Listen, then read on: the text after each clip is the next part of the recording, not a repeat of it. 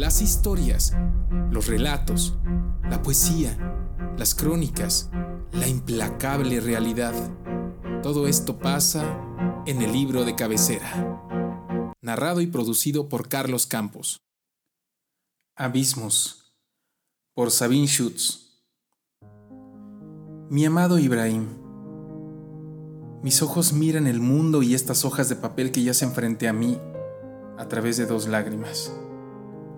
La fría luz matinal se filtra por la ventana de la cocina e ilumina la mesa, a la que me encuentro sentada dedicándote estas líneas.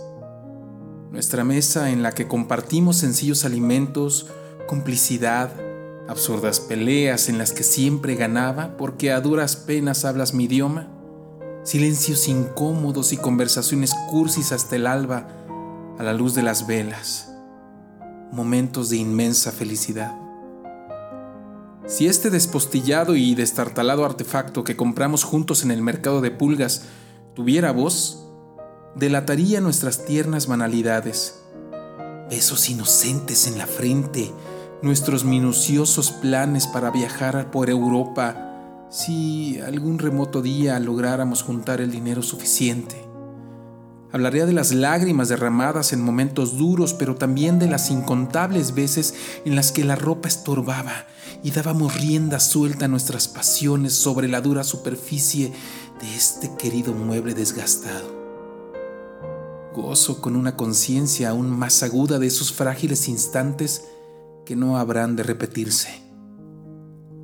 Los recuerdos y la anticipación proyectan sus sombras encima de ellos, porque mi silencio pesa sobre nosotros.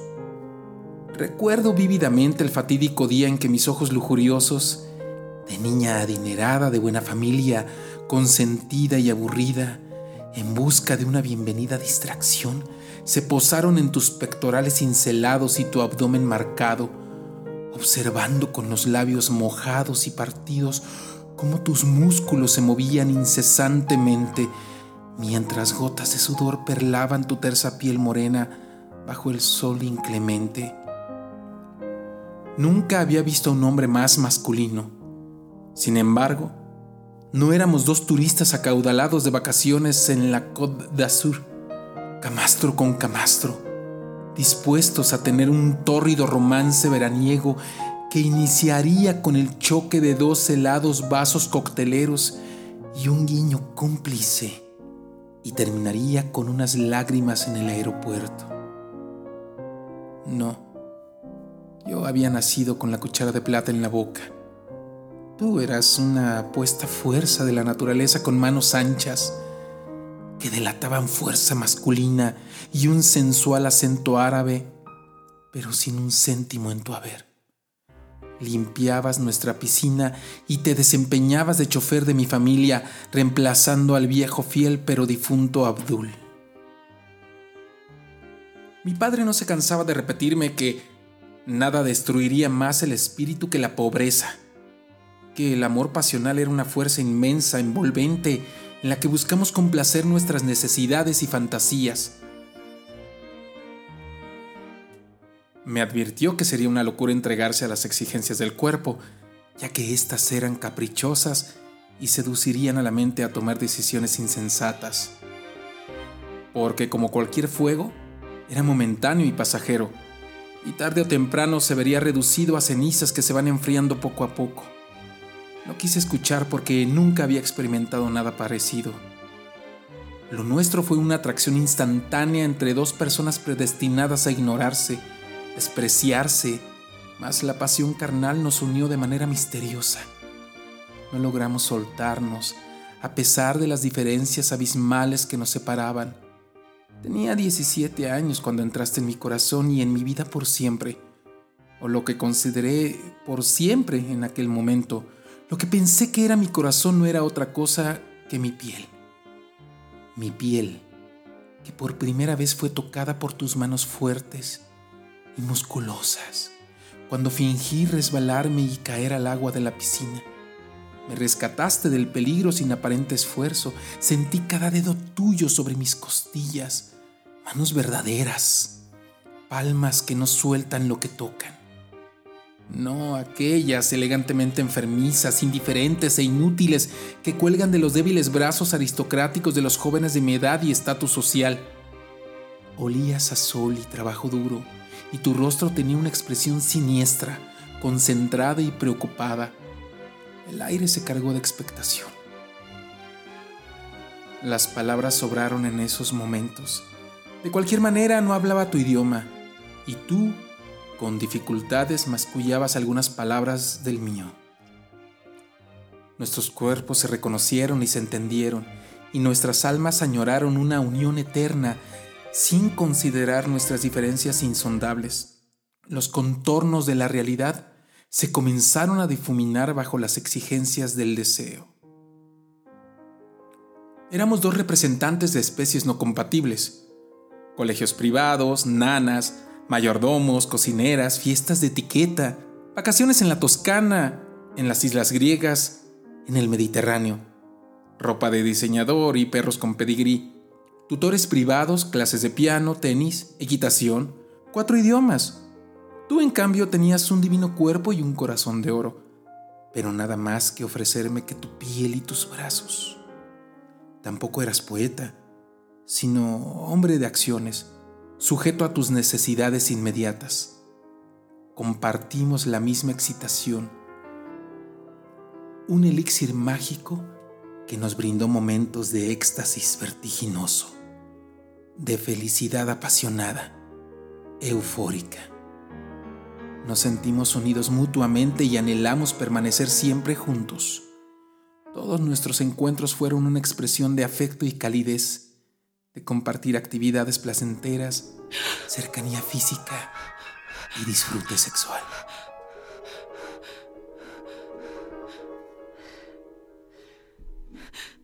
Hasta el día en que mis padres nos sorprendieron jadeando apasionadamente dentro del coche estacionado en la cochera y te corrieron de la casa sin merced, sin consideración por mi desdicha. Me prohibieron volver a verte me vigilaron incluso, pero en mi ímpetu joven e inocente pensé que iba a fallecer de un corazón roto al tercer día de no verte, de no tocar tu piel, de no sentir tu deseo bajo mis sábanas. La noche que escuché la diminuta piedra acariciar la ventana, mi corazón dio un vuelco y no dudé en escaparme contigo. Atesoro en mi memoria aquella primera semana que pasamos en los pueblitos pesqueros, agazapados a orillas del mar, donde el ruido de las olas ahogaba el silencio entre nosotros.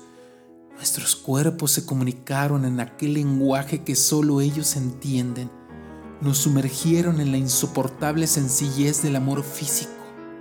Nos habíamos escapado de nuestras vidas reales para gozar una temporada de deliciosa equivocación. Teníamos que pagar el precio.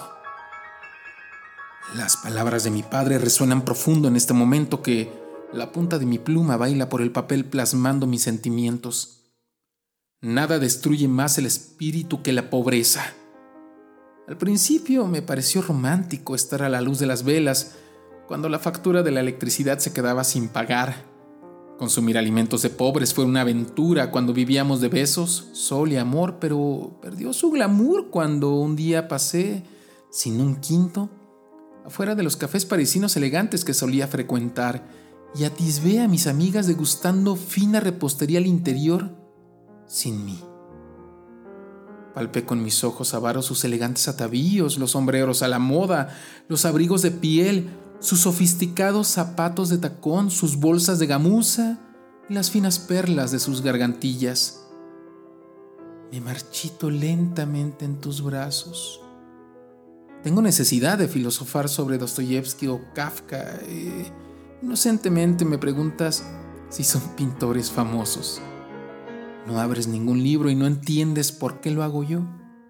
Llamas fruslerías a mis pasatiempos cultos. Ansío visitar museos, exposiciones, respirar cultura. Se me antoja volver a leer un libro o el periódico en la cama y comentar los acontecimientos del mundo o discutir por horas sobre el arte y la literatura. Añoro recuperar mi ámbito intelectual, el ambiente de aquellos que analizan y discuten a fondo todo lo que viven, aquellos que se cuestionan a sí mismos, los que hablan mi idioma y disfrutan de las mismas cosas que yo. En cambio, contigo, si dependemos de una conversación profunda, nuestra intimidad se va secando. La humedad y el moho de tu departamento comienzan a cobrar factura en mi salud. La ropa barata que me compras con un enorme sacrificio me da comezón y pena de ser vista por algún conocido en las calles. La gente pobre no se puede dar el lujo de tener gustos finos. Aquel viaje por Europa nunca se concretará. Subsistimos a duras penas. Hacer el amor contigo sigue siendo mágico, pero al cabo de dejar a nuestros cuerpos exhaustos y extenuados, entre las sábanas humedecidas del sudor, paulatinamente noto con ojos cada vez más abiertos los hoyos y las manchas en las paredes y en el techo. Siente el roce de la tela áspera y desgastada sobre mi delicada piel sensible, acostumbrada a las caricias de la seda las joyas que reunía apresurada en el momento de la huida de la casa de mis padres, ya las empeñé para comprar comida. No me queda nada de valor. Empiezan las peleas entre tú y yo, porque gasto en cosas innecesarias. ¿Cómo determinas que son superfluas? Para mí son vitales. Mi espíritu las exige, pero tú no lo entiendes. Cuando no tienes dinero ni para comer, en lo último que piensas es en la cultura o en la mente. Vivir en la pobreza me carcome. Maldigo mi incapacidad de vivir una vida sencilla y de seguir mis sentimientos. Me apena confesarte que he comenzado a resentirte. Por tu falta de educación y la soledad intelectual que me deparas, tus maneras vulgares de maldecir, de confundir palabras o de escoger las más corrientes. No puedo tratarte incesantemente como un alumno estúpido. Son tantos los detalles que me irritan. No comprendes por qué me molestan. Y he allí el drama de los estratos sociales de los prejuicios, de la cultura, uno no lo puede explicar.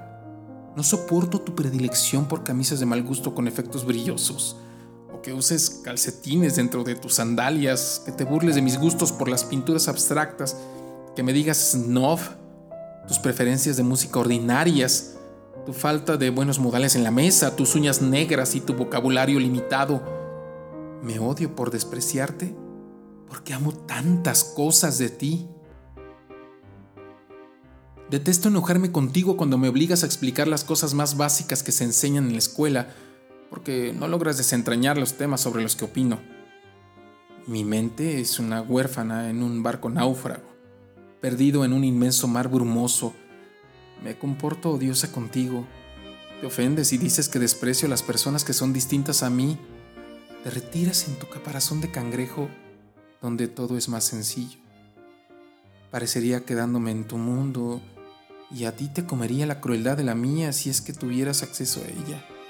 Si te pusiera un traje de seda, cambiaría tu esencia. No serías el mismo al que amé en un principio.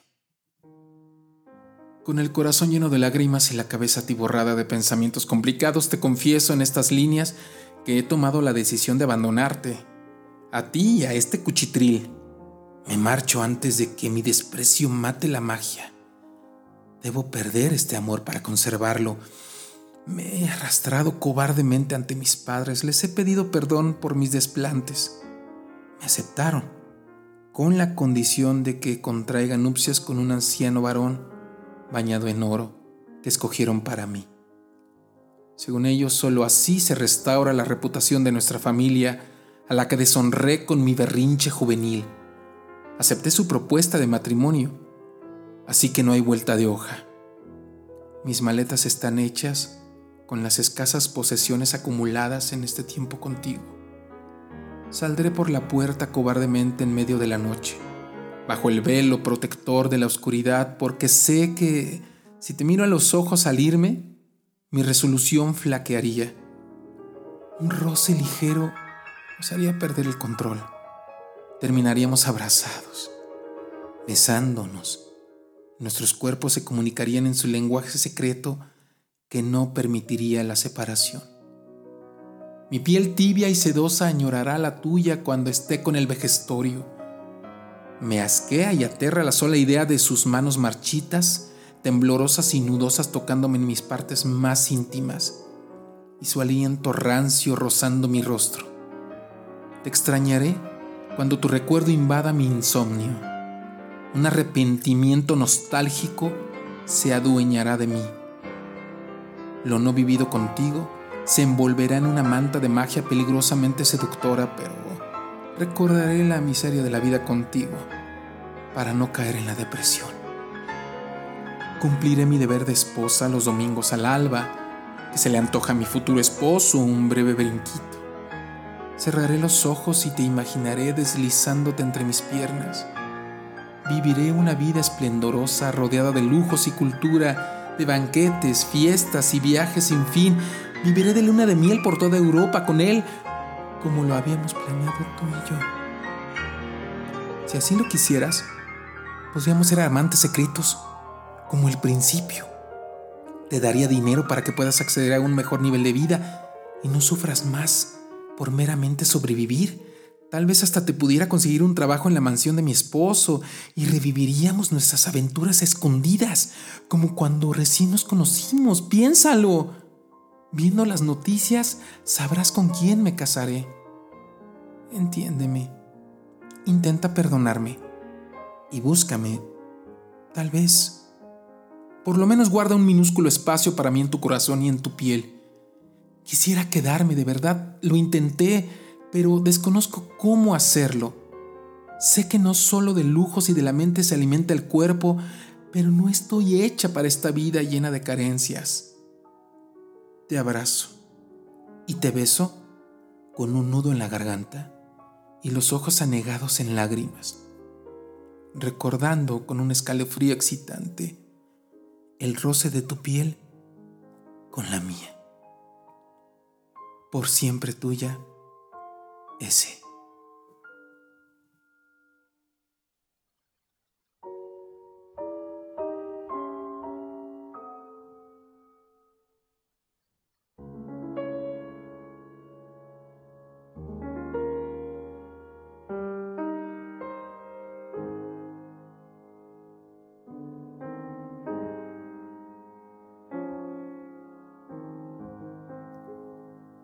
Esto fue El libro de cabecera, narrado y producido por Carlos Campos.